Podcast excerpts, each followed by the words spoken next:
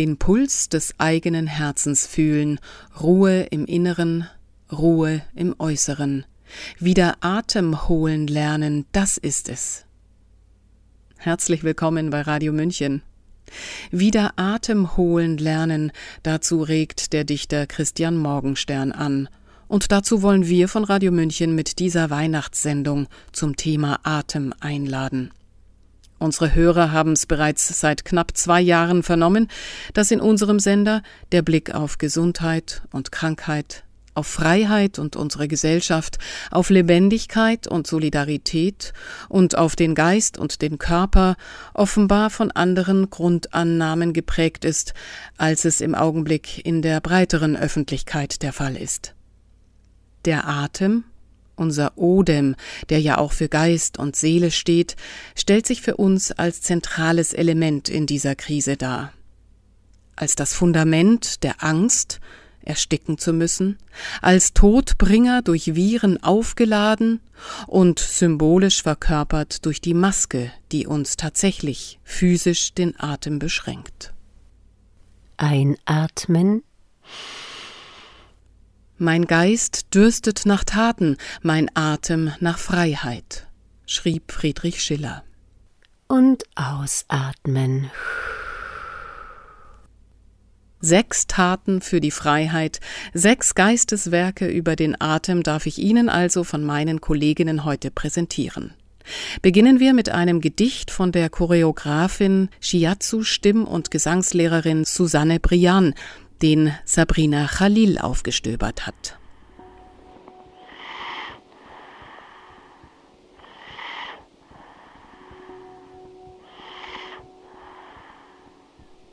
Atem ist Leben. Atem ist Leben. Ohne Atem keine Existenz. Ich atme ein und nehme die Welt in mich auf. Ich atme aus und schenke mich der Welt. Es atmet mich. Über den Atem bin ich mit euch verbunden, mit dir und dir und dir, und ihr seid über den Atem miteinander verbunden.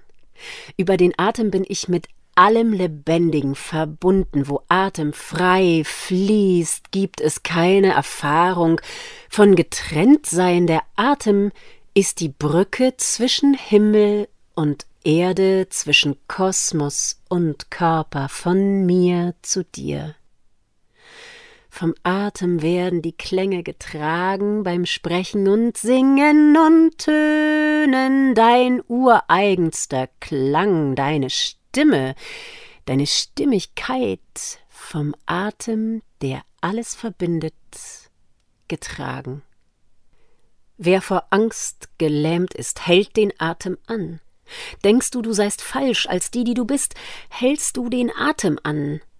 Der Körper verspannt sich, Kälte dringt ein, das natürliche Fließen, der freie Ausdruck werden behindert. Wir können uns dann nicht mehr gut spüren, und wenn wir uns nicht spüren können, geben wir die Hoheit über uns an andere ab. Oder wir tun schreckliche Dinge und merken es nicht, weil wir den Schmerz des anderen nicht spüren können, wie wir unseren eigenen Schmerz nicht spüren. So kann strukturelle Gewalt an Menschen ausgeübt werden, und sie spüren es nicht, spüren nicht, dass ihnen die Würde geraubt wird, dass sie gleichermaßen wie sie Übergriffigkeit bei sich zulassen, dies wiederum an andere weitergeben.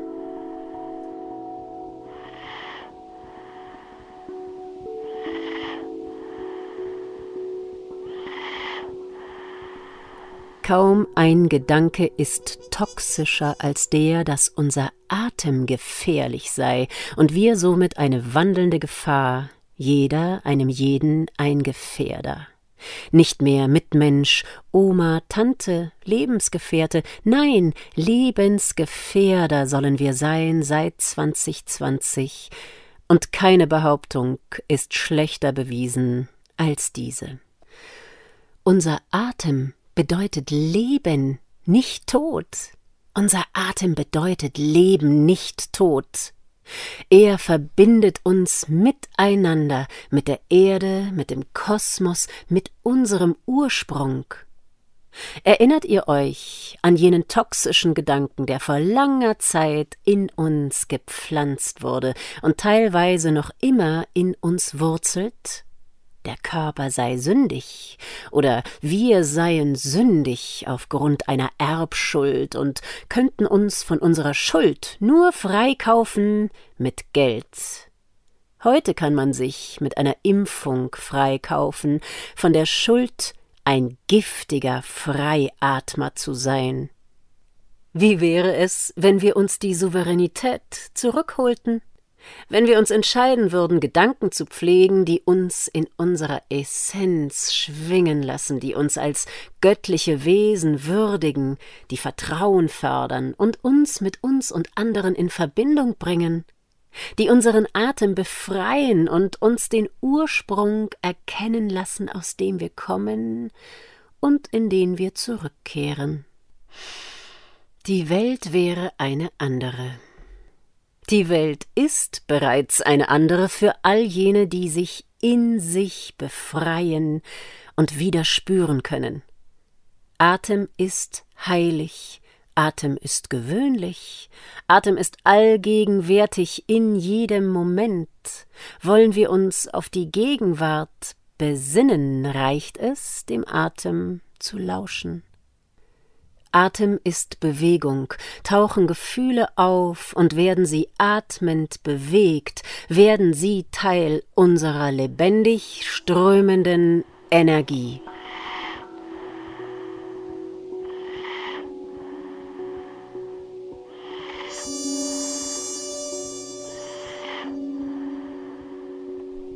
Der Atem wird uns geschenkt. Mit der Geburt der erste Atemzug. Atemluft gehört uns allen.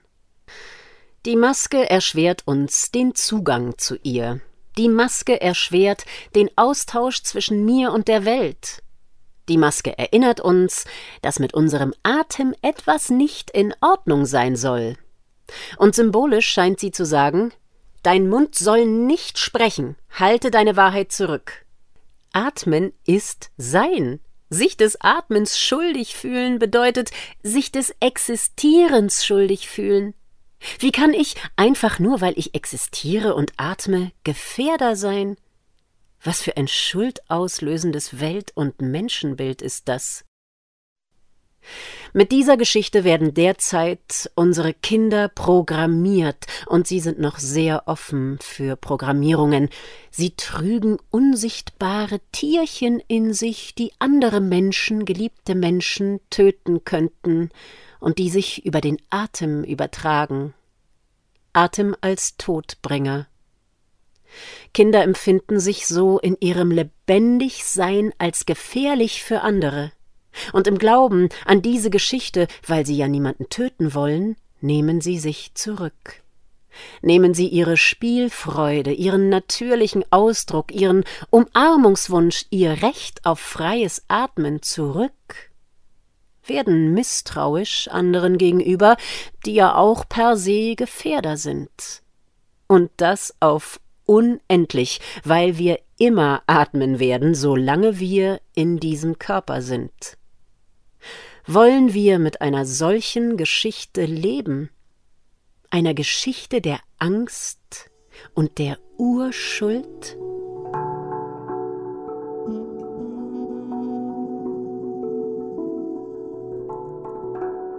Ich möchte frei von dem Stigma leben, eine Krankheitsüberträgerin zu sein.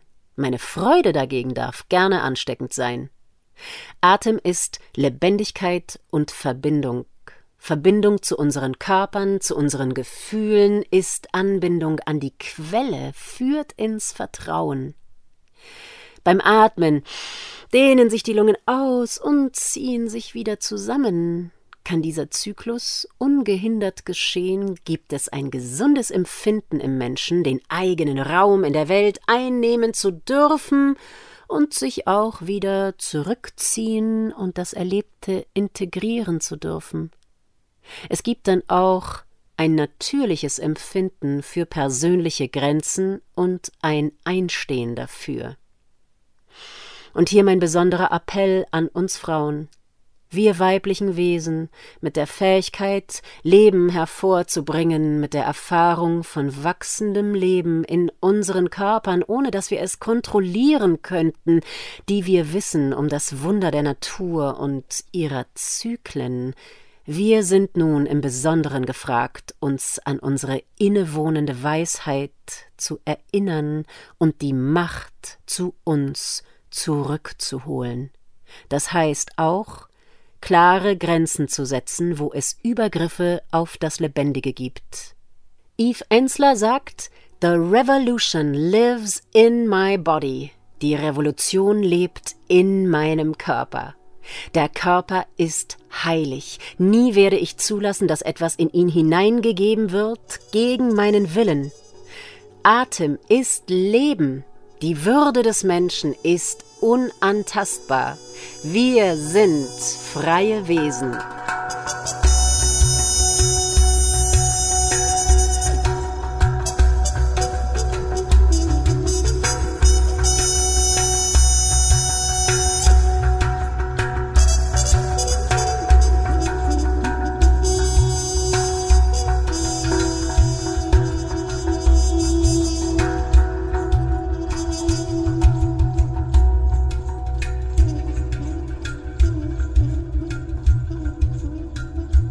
Das war der Text Atem ist Leben von Susanne Brian, gelesen von Sabrina Khalil.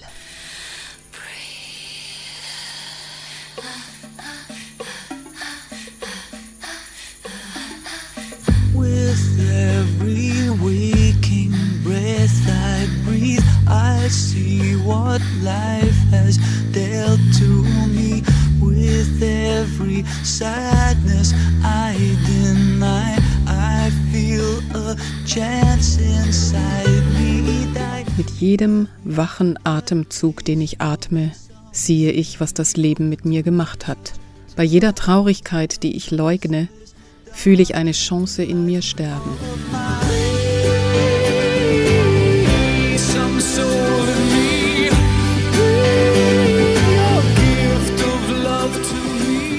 Und ausatmen.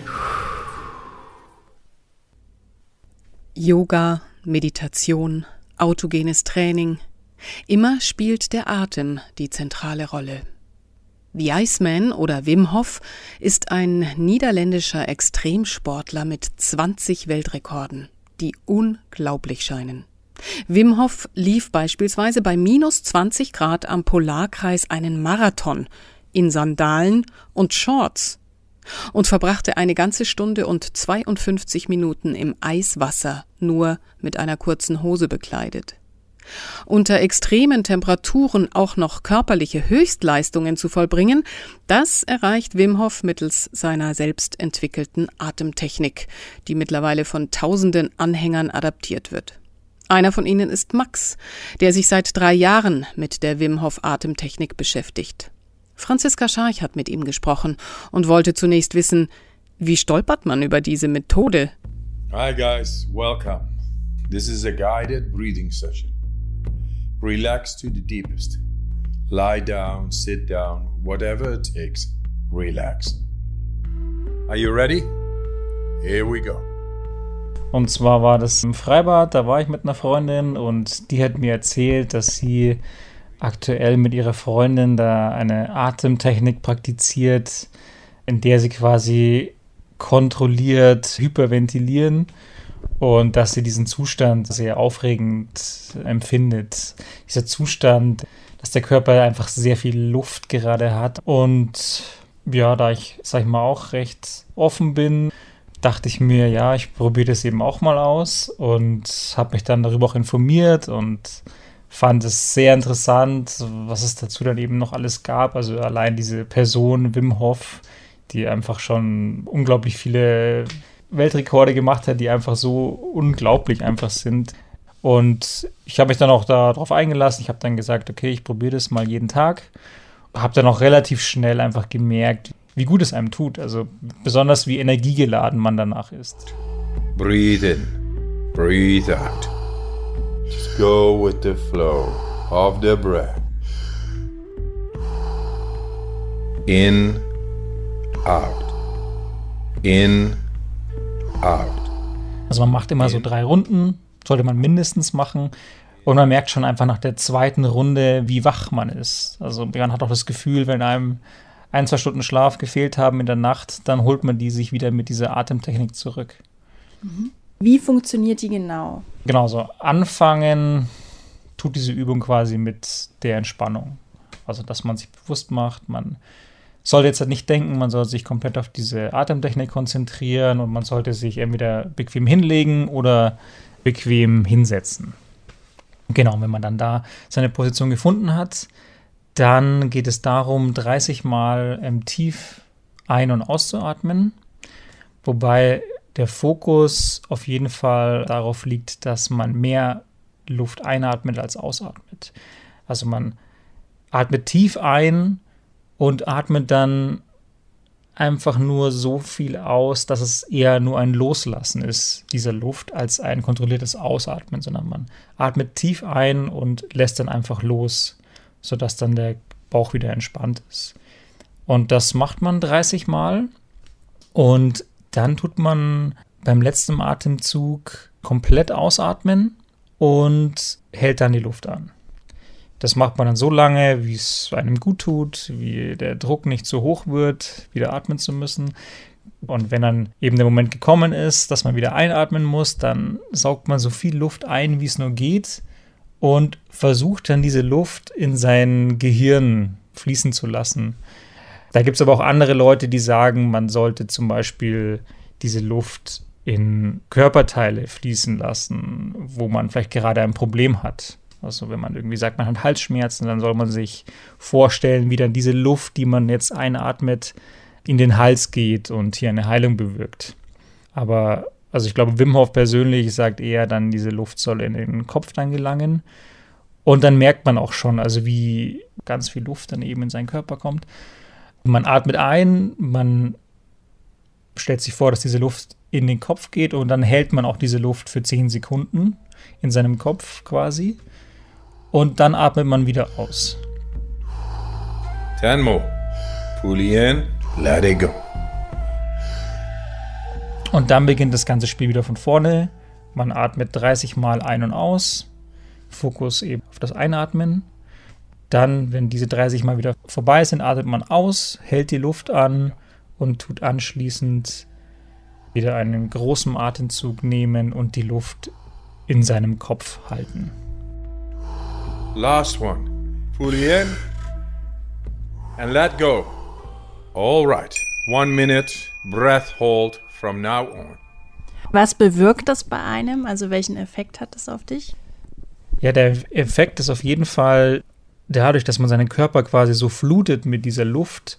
Man ist viel wacher, man ist leistungsfähiger, wenn auch vielleicht ja für einen kurzen Moment, aber das zeigen anscheinend auch Studien, dass man auch wirklich leistungsfähiger dann ist. Also für mich persönlich ist es auch ein geistig befreiender Moment. Man ist nicht mehr so am Denken, sondern man ist ganz selig damit. Man hat jetzt, jetzt eben seinen Körper mit dieser Luft geflutet und man kam auch aus diesem Hamsterrad raus. Das ist einfach eine schöne Achtsamkeitsübung, wo man sich nur auf sich fokussiert hat. Also wie eben eine Meditation zum Beispiel. Was hat es dann für einen Langzeiteffekt für dich? Ja, es gehört zu einer Routine, sage ich mal, von Achtsamkeitsübungen für mich. Man sagt ja auch, dass durch diese Zufuhr der Luft das Blut auch basisch wird, obwohl ich jetzt nicht weiß, ob das auch stimmt. Aber das soll dann natürlich auch wieder dazu führen, dass Bakterien und Viren einfach im Blut nicht so existieren können. Was vielleicht bei der heutigen Problematik gar nicht mal so verkehrt ist. Und hast du noch weitere Tipps? Der eine Tipp wäre zum Beispiel, also ich sage immer gerne, Denken macht unglücklich und Fühlen macht glücklich. Wenn man da vielleicht den Fokus eben ein bisschen mehr auf das Fühlen als auf das Denken legt, dann kann man sich, glaube ich, schon sehr viel Gutes tun. Dankeschön. Danke auch. Feel. Become aware of your body. Und das war ein Beitrag von Franziska Scharch. Sie hat mit Max über seine Erfahrungen mit der Wim Hof Atemtechnik gesprochen. You're doing fantastic. Findet Zeit, euch zu lieben. Findet Zeit, miteinander zu sprechen. Findet Zeit, alles, was ihr zu sagen habt, miteinander zu teilen. Denn das Leben wird nicht gemessen an der Anzahl der Atemzüge, sondern an der Anzahl der Augenblicke, die uns den Atem rauben. George Carlin, US-amerikanischer Komiker, Schauspieler, Sozialkritiker und Autor. Wir atmen ein und aus. Ein und aus. Isa Miklitzer, sie ist Filmemacherin und Redakteurin bei Radio München, hat sich ihre persönlichen Gedanken zum Atem in diesen Zeiten gemacht. In ihrem Beitrag geht es übrigens auch um Eisbaden. Aber auch um Markus Söder in Unterhose, eine einsame alte Dame und die Blinddärme der Gesellschaft. Paracelsus hat gesagt, die Heilung liegt zwischen Aus- und Einatmung. Was er wohl von der Maske gehalten hätte? Mikroplastik im Meer ist ein Problem. Mikroplastik in unseren Lungen ist. Die Experten von heute thematisieren das irgendwie nicht. Ich schätze mal, sie interessieren sich nicht besonders für Paracelsus. Ich bin in den letzten eineinhalb Jahren auch Experte geworden. Ich habe auf dem Gebiet des Durchatmens geforscht. Das möchte ich gerne etwas ausführen.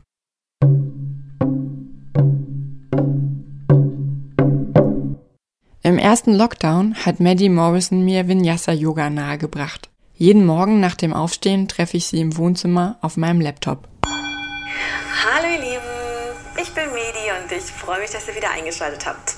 Zusammen mit ihr bewege ich mich durch eine lebendige Abfolge von Yoga-Übungen, die miteinander verbunden sind. Dabei ist das bewusste Atmen wichtig, sonst verkrampft man, kommt nicht mehr hinterher oder bricht sich den Hals. Für alle verbannten, isolierten, depressiven, pizzafressenden, langsam fett und träger werdenden Menschen ohne Zugang zu Sportstudios ist diese Influencerin ein wahrer Segen. Von ihr habe ich gelernt, dass man mit dem Ausatmen unglaublich viel lastlos werden kann. Wenn tagsüber mal wieder so ein Gedanke in meinem Kopf herumschwirrt, dass ich ein unsolidarischer Sozialschädling oder der Blinddarm der Gesellschaft sei, dann lasse ich den Ballast los. Lasse los, was nicht zu mir gehört. Loslassen tut so gut. Ich würde Yoga auch all den Journalisten empfehlen, die Eigenrecherche mit Expertenmeinungen ersetzen. Falls das jemand von euch hört. Ihr müsst an eurer Atmung arbeiten. Eure Atmung ist zu flach. Deswegen produziert ihr auch so flache Inhalte. Und falls ihr mittlerweile heimlich Radio München hört, fragt euch mal, was die Ursachen dafür sind.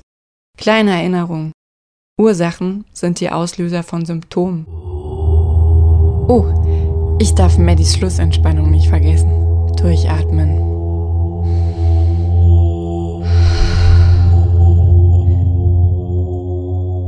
Auch das Spazierengehen habe ich neu kultiviert.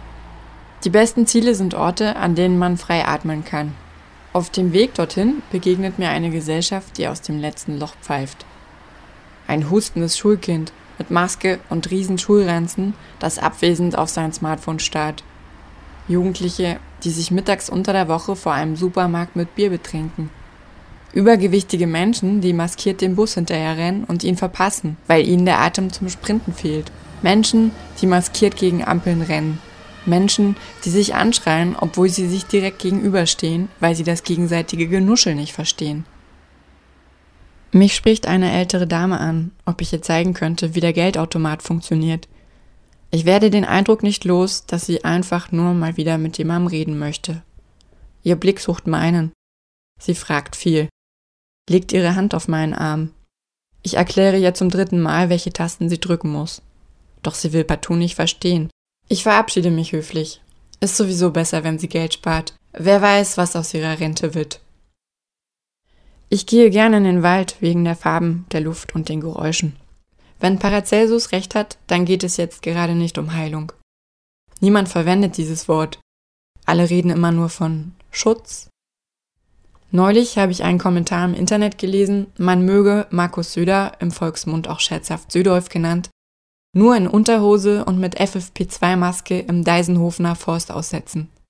Ich stelle mir jetzt vor, Markus würde mit FFP2 im Gesicht langsam so aus dem Gebüsch auftauchen. Nur mit weißer, ausgeschlabberter Unterhose bekleidet auf mich zukommen und mich zum Beispiel freundlich um eine Jacke bitten. Aus Höflichkeit würde ich so tun, als wäre das ganz normal. Aber würde ich ihm meine Jacke geben? Sie wäre ihm definitiv zu klein. Vielleicht würde ich ihm Kleingeld für den Bus geben. Ich würde ihm sagen, Markus, geh, beeil dich, dein Bus kommt. Aber er könnte bei 3G wahrscheinlich nicht mitfahren, weil er keinen gültigen Test dabei hätte.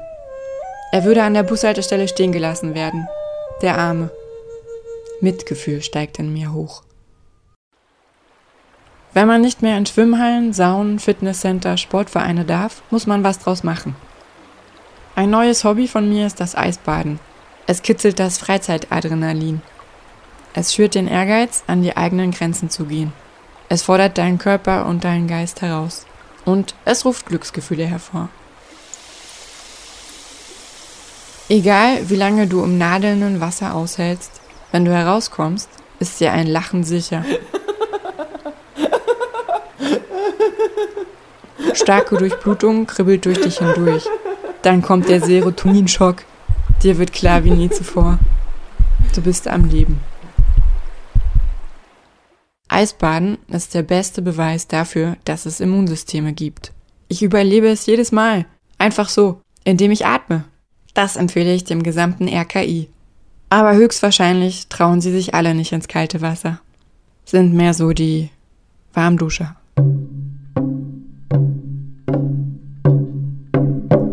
Das Wort Atmen stammt aus dem altindischen Sanskrit und ist von Atman abgeleitet. Das bedeutet der allem innewohnende göttliche Geist, der innere Gott oder auch die Seele. Woraus ich schließe, dass ich mich mit mir selbst verbinde, wenn ich atme. Und wenn ich durchatme, bedeutet es, dass ich mich von Leben durchströmen lasse. Und dass es außer mir und dem Moment nichts gibt. Keine Angst. Nur Sein. Und so gesehen hat Paracelsus wirklich absolut recht. Isa Miklitzer mit ihrem Beitrag zum Odem dieser Zeit.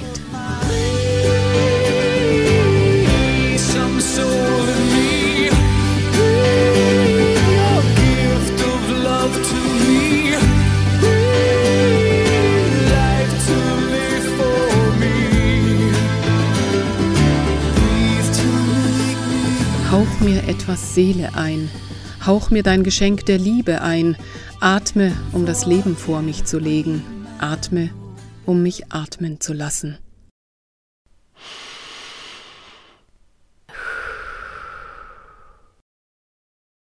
Wie beängstigend es ist, nicht genug Luft über unsere Atmung zu bekommen, das zeigt, warum wir in diesen Zeiten alles daran setzen, vieles aufgeben und noch mehr riskieren, um nicht in diesen lebensbedrohlichen Zustand zu kommen. Viele Menschen auf der ganzen Welt leben jedoch genau mit diesem Gefühl, mit dieser Angst davor, keine Luft zu bekommen, ihr ganzes Leben lang. Sylvie Sophie Schindler ist Asthmatikerin und hier ist ihr Bericht. Habe ich es dabei? Ich habe es doch dabei, oder? Ich bleibe stehen, ich krame in meiner Handtasche, ich krame und krame und krame und ich finde es nicht. Ich hab's doch eingepackt. Es müsste doch da drin sein. Wo bist du? Mann. Ah, da ist es ja. Mein Spray, mein Asthma-Spray. Ich hab's immer dabei, obwohl ich es nur selten brauche. Aber ich kann mir nicht vorstellen, ohne mein Asthma-Spray aus dem Haus zu gehen und selbst wenn es nur zum Einkaufen ist. Es muss dabei sein. Ich fühle mich beruhigt, wenn es in der Tasche ist. Ich brauche das einfach. In Bayern gibt es rund 520.000 Menschen, die an Asthma bronchiale, kurz Asthma, erkrankt sind. Deutschlandweit sind es 10 Prozent der Kinder und 5 Prozent der Erwachsenen. Bei Kindern ist Asthma die häufigste chronische Erkrankung. Jungs trifft es dabei doppelt so häufig wie Mädchen. Im Erwachsenenalter ändert sich das dann. Es gibt mehr asthmakranke Frauen als Männer. Warum das so ist, ist nicht eindeutig geklärt. Man geht unter anderem von hormonellen Gründen aus, auch die Anatomie soll eine Rolle spielen. Jungs haben engere Bronchien. So kommt es leichter zu der asthmatypischen Verengung der Atemwege. Im Erwachsenenalter wiederum sind die Bronchiendurchmesser bei Männern größer als bei Frauen.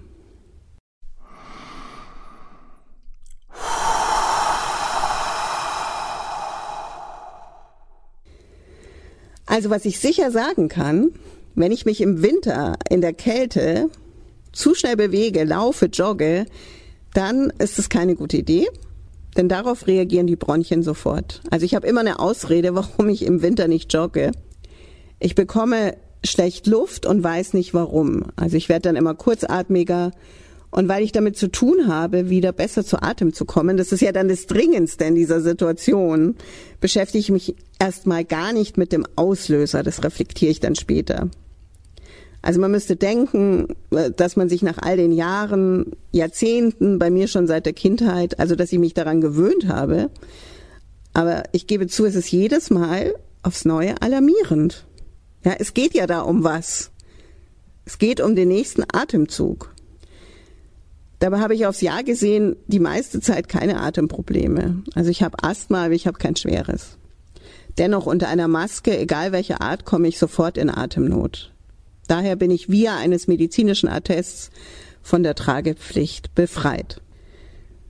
Übrigens, wer Interesse hat, wer nachempfinden will, wie sich ein Asthmatiker während eines Asthmaanfalls fühlt, der braucht einen Strohhalm und atmet dann einige Minuten durch diesen Strohhalm.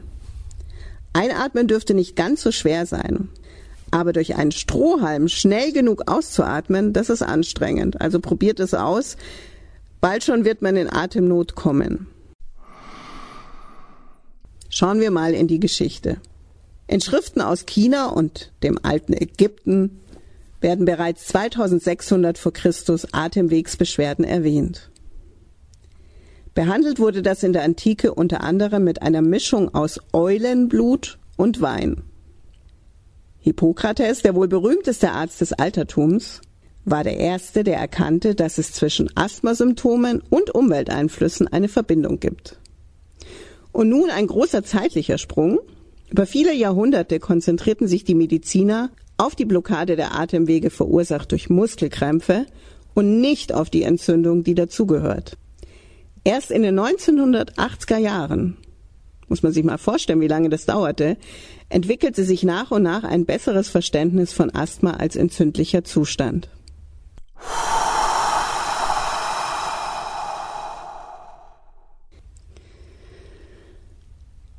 Ja, es ist, ähm, es ist seltsam, dass man, wenn man unterwegs ist, immer etwas dabei haben muss für den Notfall. Der Notfall ist also immer das, was drohen könnte. Und das Spray in meiner Handtasche erinnert mich daran. Es erinnert mich daran, dass ich mit einem Mal nicht mehr atmen könnte, wie andere atmen. Das Leben ist fragil. Letztlich droht der Notfall ja immer, auch wenn wir uns das in der Regel kaum bewusst machen. Man könnte ja schon bei der nächsten Kreuzung vom Auto überfahren werden. Ist so. Also, Memento Mori, wie die alten Römer sagten, sei dir der Sterblichkeit bewusst.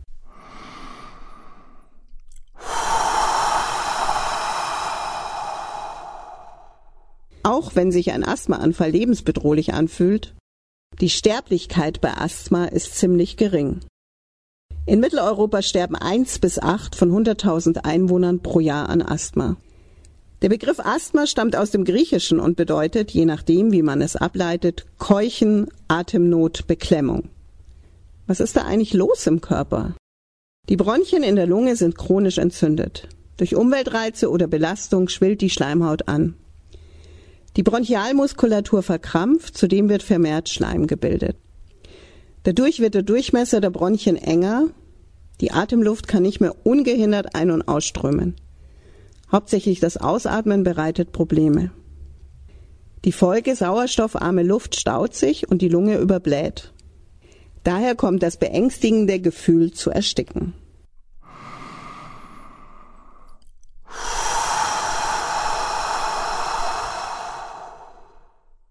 Was macht dieses Spray eigentlich? Ja, es ist kortisonhaltig und ich atme dann tief ein und drücke oben drauf. Dann kommt das Medikament rein in meine Atemwege und erweitert die Lunge. Und es ist so ein befreiendes Gefühl. Ich bin jedes Mal aufs Neue euphorisch. Ich habe mit mir ausgemacht, dass ich allerdings nicht gleich zum Spray greifen will, sondern austariere. Also halte ich das noch gut aus, schaffe ich das selber wieder in eine normale Atmung zu kommen oder brauche ich einen, wie es heißt, Aerosolstoß. Einmal habe ich nicht gut genug überprüft, ob ich mein Spray dabei habe und ich hatte es dann vergessen. Ich war mit meinem damaligen Freund im Urlaub in Österreich am Mondsee und abends, ich, ich weiß nicht, bis heute nicht aus welchem Grund, es war im Sommer, kam ich in Atemnot. Also grundsätzlich ist es bei mir so, ich kann dann gar nicht mehr liegen, sondern ich muss sitzen, um das besser kontrollieren zu können, muss mich frei fühlen, mein ganzer Brustkorb muss sich frei fühlen. Ich halte dann auch gar nicht aus, dass mich jemand berührt. Also es beengt mich alles. Ja. Und ich saß also in jeder Nacht, an jedem Abend auf dem Bett, die Finger in die Matratze gekrallt. Je mehr ich versucht habe, Atem zu holen, desto weniger hatte ich das Gefühl, ich bekomme noch Luft. Ich weiß bis heute nicht, wie wir da nach Hause gekommen sind, denn ich wollte nach Hause, ich wollte zu meinem Spray. Es gab kein Krankenhaus in der Nähe, es gab keine Apotheke, nichts.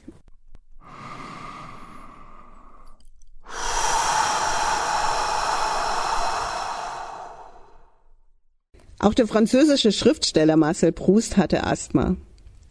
Damals, Ende des 19. Jahrhunderts, glaubte man, es handele sich um eine Krankheit nervöser Natur. Mit zehn Jahren erlitt Marcel Proust seinen ersten Asthmaanfall. Nach dem Tod seiner Eltern, damals war er Anfang 30, nahm sein Asthmaleiden zu. Asthma kann familiär vererbt und auch durch Medikamentenunverträglichkeiten und Reizstoffe ausgelöst werden, wie etwa Zigarettenrauch oder bei Allergikern unter anderem von Blütenpollen, Hausstaubmilben, Haustierschuppen. Auch psychische Faktoren können auf den Tonus der Bronchialmuskulatur einwirken, wie Angst, Stress oder Ärger. Franz Alexander, der Mitbegründer der psychosomatischen Medizin, ordnete Asthma bronchiale den von ihm aufgestellten sieben psychosomatischen Erkrankungen zu, ihm zufolge verursacht durch eine ungelöste ambivalente Mutterbindung.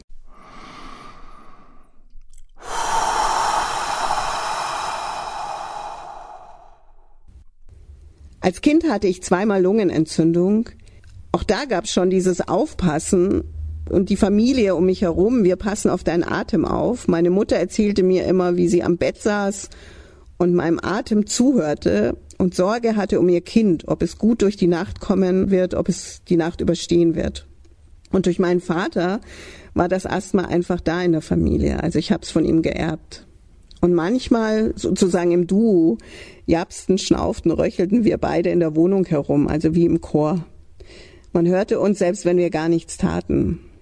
Wie wir ja wissen, normalerweise ist Atmung geräuschlos, also ziemlich geräuschlos, außer man hat einen Sprint hinter sich. Aber wir, mein Vater und ich, wir waren nicht zu überhören.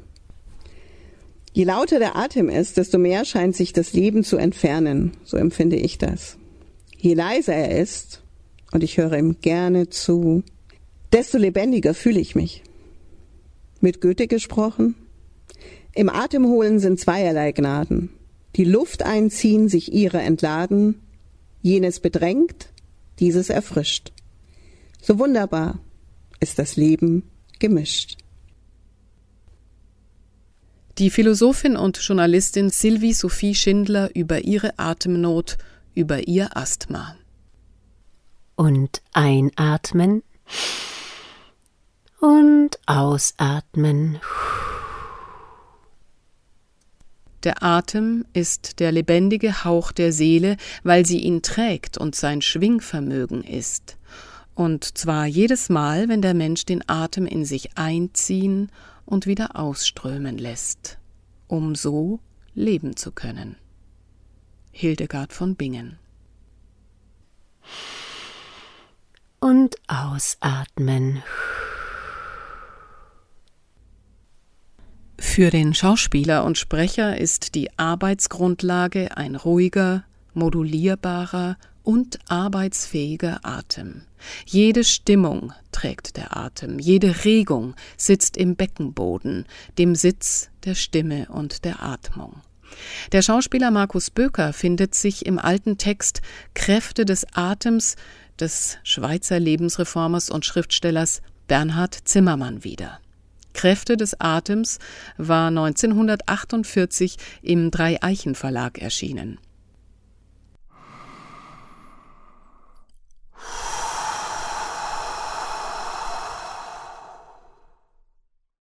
Atem reinigt und belebt. Die übliche wissenschaftliche Auffassung wertet den Atem nur von seinen körperlichen Wirkungen her. Für diese kann am ehesten Verständnis geweckt werden. Sie seien daher kurz angedeutet. Der Atem führt uns Sauerstoff zu und entfernt Kohlensäure und andere Abfallstoffe. Dieser Austausch findet zum größten Teil in der Lunge statt. Auch die gesunde Haut atmet. Die roten Blutkörperchen beladen sich in der Lunge mit Sauerstoff und tragen ihn zu allen Organen und Geweben. Die Zellen nehmen ihn auf. Er verbindet sich mit den Brennstoffen der Ernährung und erzeugt dadurch Kräfte verschiedener Art, wie Wärme, Elektrizität, Leistungen der Muskeln, des Gehirns, der Nerven und Drüsen. Diese Verbrennung Oxidation hinterlässt Abfälle an Rauch, gasförmige Kohlensäure und Asche, flüssige und feste Schlacken, die nun durch das Blut von jeder einzelnen Zelle zu den Ausscheidungsorganen getragen werden und dort durch Lunge, Haut, Blase, Darm den Körper verlassen. In der Schrift Heilkräfte findet sich ausgeführt, wie der Körper im Besonderen durch mangelhafte Abfuhr seiner Schlacken erkrankt, frühzeitig altert und stirbt. Dr. Carroll vom Rockefeller Institut hat einen Teil eines ausgeschnittenen Hühnerherzens durch Jahrzehnte bei voller Lebendigkeit der Zellen erhalten, weil alle Abfallstoffe täglich entfernt und die Nährlösung erneuert und reingehalten werden. Große Leistung und hohes rüstiges Alter sind, vom Leib aus gesehen, bedingt durch stete, ungehinderte Ausstoßung aller unbrauchbaren Rückstände. Für den Körper ist die Kohlensäure H2O plus CO2 das gefährlichste Gift. In besonderen Mengen erzeugt wird sie durch Verbrennung stärkemehlhaltiger Nährstoffe, also Kohlehydrate. Auch bei reichlicher Zufuhr von Fett und Eiweiß. Die roten Blutkörperchen, die ihren Sauerstoff abgegeben haben, nehmen sie auf und tragen sie in die Lunge. Das sauerstoffreiche Blut der Schlagadern, der Arterien, das aus Lunge und Herz zu den Geweben strömt, ist hellrot, das Blut der Venen dunkler gefärbt durch die mitgeführte Kohlensäure. In der Lunge soll es sich von diesem Giftgas gründlich reinigen können, und möglich ist das nur bei richtiger Ausatmung. Atemnot kommt nie von einem Mangel an Sauerstoff, also von der Einatmung, sondern stets von Überschuss an Kohlensäure, schlechte Ausatmung. Eingeatmete Luft enthält neben Stickstoff 20,81 Prozent Sauerstoff und 0,04 Prozent Kohlensäure. Ausgeatmete Luft immer noch 16,03 Prozent Sauerstoff und 4,38 Prozent Kohlensäure. Was geschieht nun bei mangelhafter Ausatmung? Können die roten Blutkörperchen ihre Ladung an Kohlensäure nicht ganz abgeben, so bleibt umso weniger Raum, Sauerstoff zu laden. Damit wird dieser wichtige Lebensstoff in allen Geweben und Organen des Körpers knapper. Zugleich entartet das Blut durch den steten Überschuss an Kohlensäure.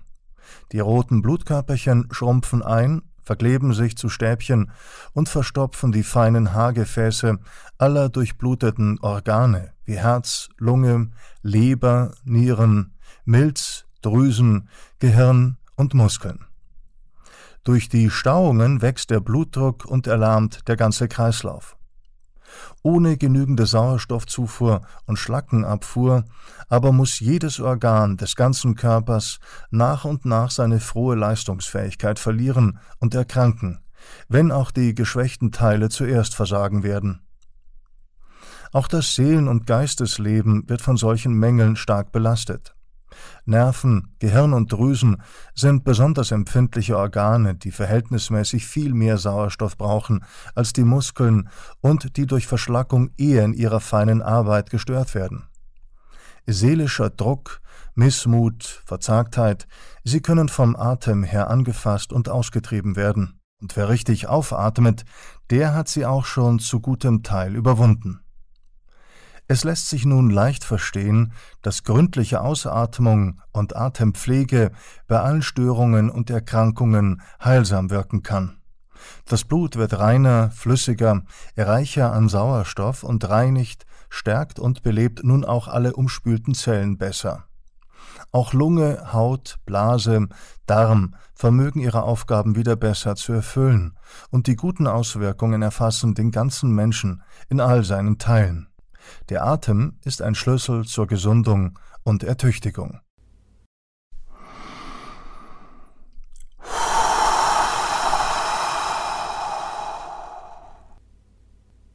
Der Schauspieler und Sprecher Markus Böker mit einem Auszug aus Kräfte des Atems des Schweizer Lebensreformers und Schriftstellers Bernhard Zimmermann.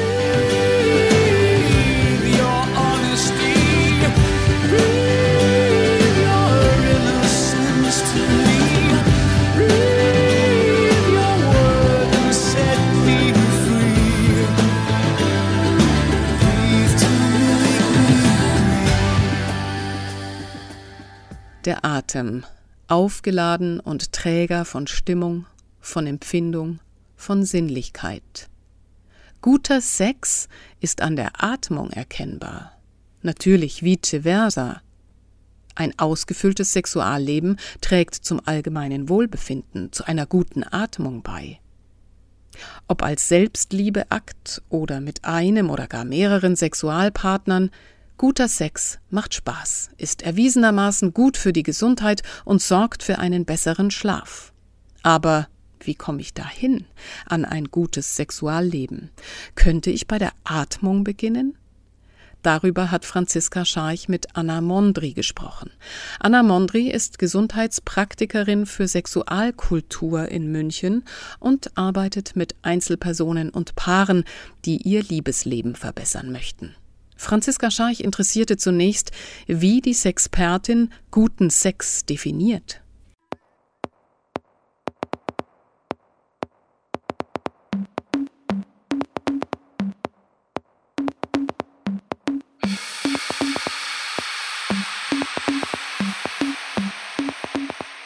Also wichtig ist auf jeden Fall, dass man drüber spricht, dass man sich gut fallen lassen kann, dass es ein Spiel ist aus Geben und Nehmen, dass es ein Erforschen ist. Ja, guter Sex kann so viele Komponenten haben. Ne? Also wichtig ist, glaube ich, wirklich, dass alles sein darf, was da ist weil guter Sex kann manchmal auch sehr emotional sein. Ja? Also es kann auch sein, dass Tränen fließen und auch das ist erlaubt. Also bei Sex ist alles eigentlich erlaubt, wenn beide damit einverstanden sind. Und wichtig ist, dass es immer ein Geben und ein Nehmen ist. Also dass nicht einer irgendwie dafür zuständig ist für beide. Ja? Also das funktioniert nicht.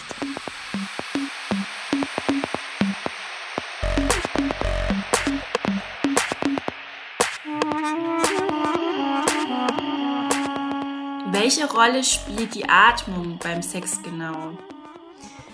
Ja, die Atmung. Die Atmung ist eins der wichtigsten Tools bei einer guten Sexualität oder bei einem guten Empfinden, weil wenn wir zu flach atmen und tendenziell atmen sehr viele Menschen zu flach, dann können wir einfach nicht gut genug fühlen.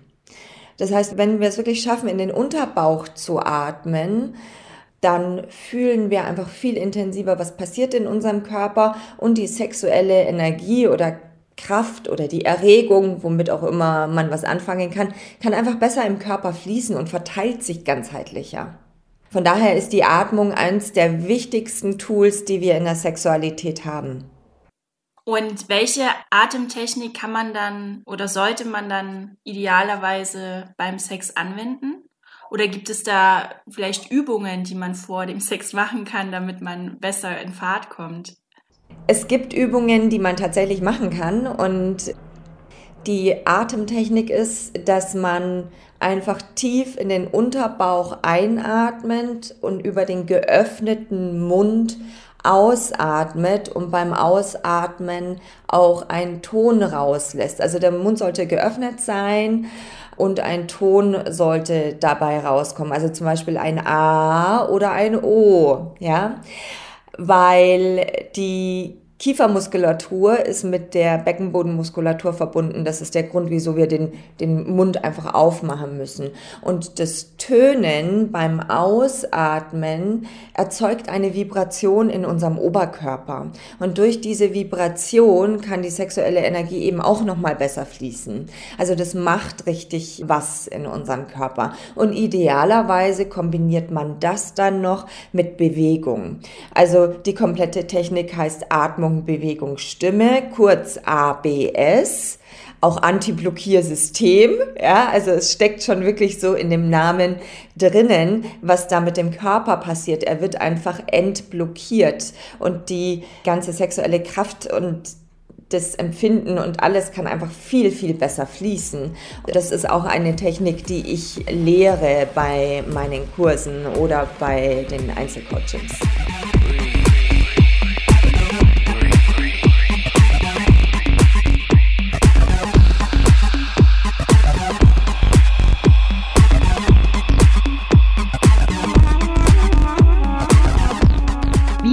Ich dann die Technik an, wenn ich äh, sie gelernt habe? Also wie übe ich die dann und wie integriere ich die in den Alltag bzw. in mein Sexleben?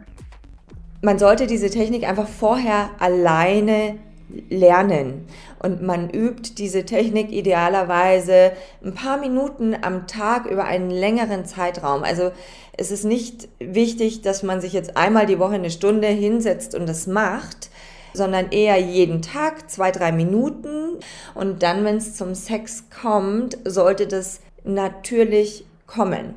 Man sollte jetzt nicht beim Sex sagen, okay, jetzt lege ich mich dahin und mache äh, ABS, Atmung, Bewegung, Stimme, weil das wirkt natürlich sehr aufgesetzt. Das ist mir auch damals passiert, als ich so neu in der ganzen Thematik war und das alles lernen und umsetzen wollte dann habe ich das gemacht und mein Partner hat einfach zu mir gesagt, was machst du da? Weil es einfach so aufgesetzt war. Und dann habe ich gemerkt, okay, das ist nicht der Weg und habe dann angefangen, das wirklich für mich zu üben. Und überraschenderweise kam dann diese Technik automatisch bei der Sexualität mit rein.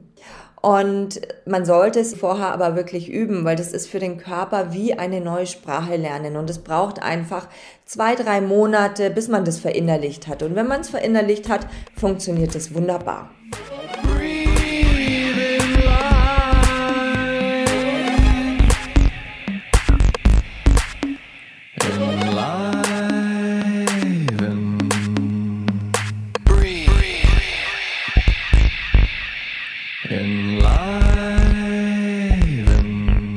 Hast du noch weitere Tipps für ein schönes Sexleben?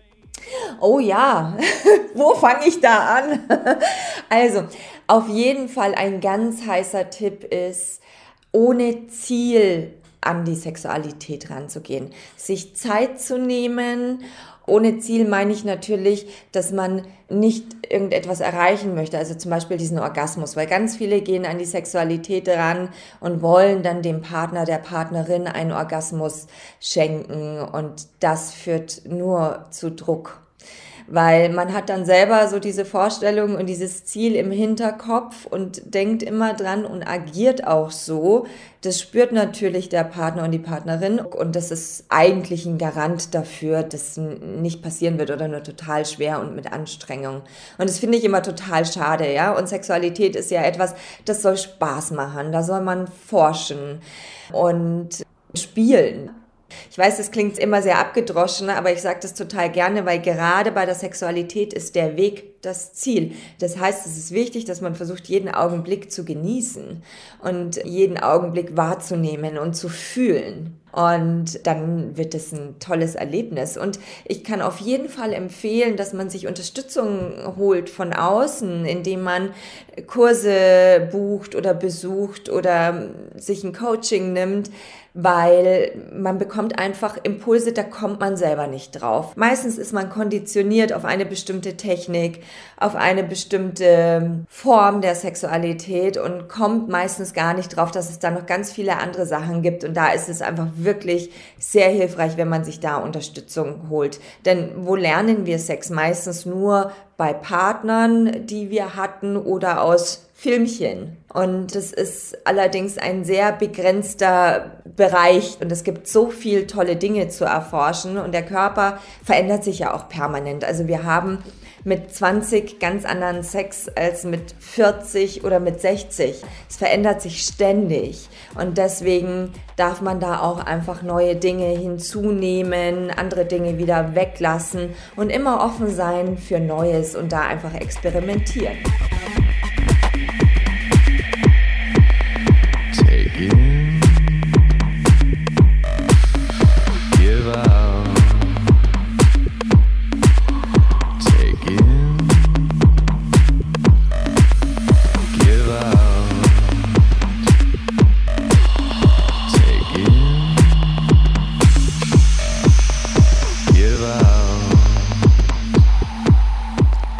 Das war Anna Mondri im Gespräch mit Franziska Scharch. Anna bietet sowohl Gruppenkurse als auch Einzelcoachings an. In ihren sogenannten Handarbeitskursen zeigt Anna Tricks und Kniffe für die Intimmassage am Mann. Während sich die Handwerkerabende an Männer richten, die die weibliche Intimzone besser kennenlernen möchten. Informationen gibt es auf der Webseite von anna-mondri.de. about.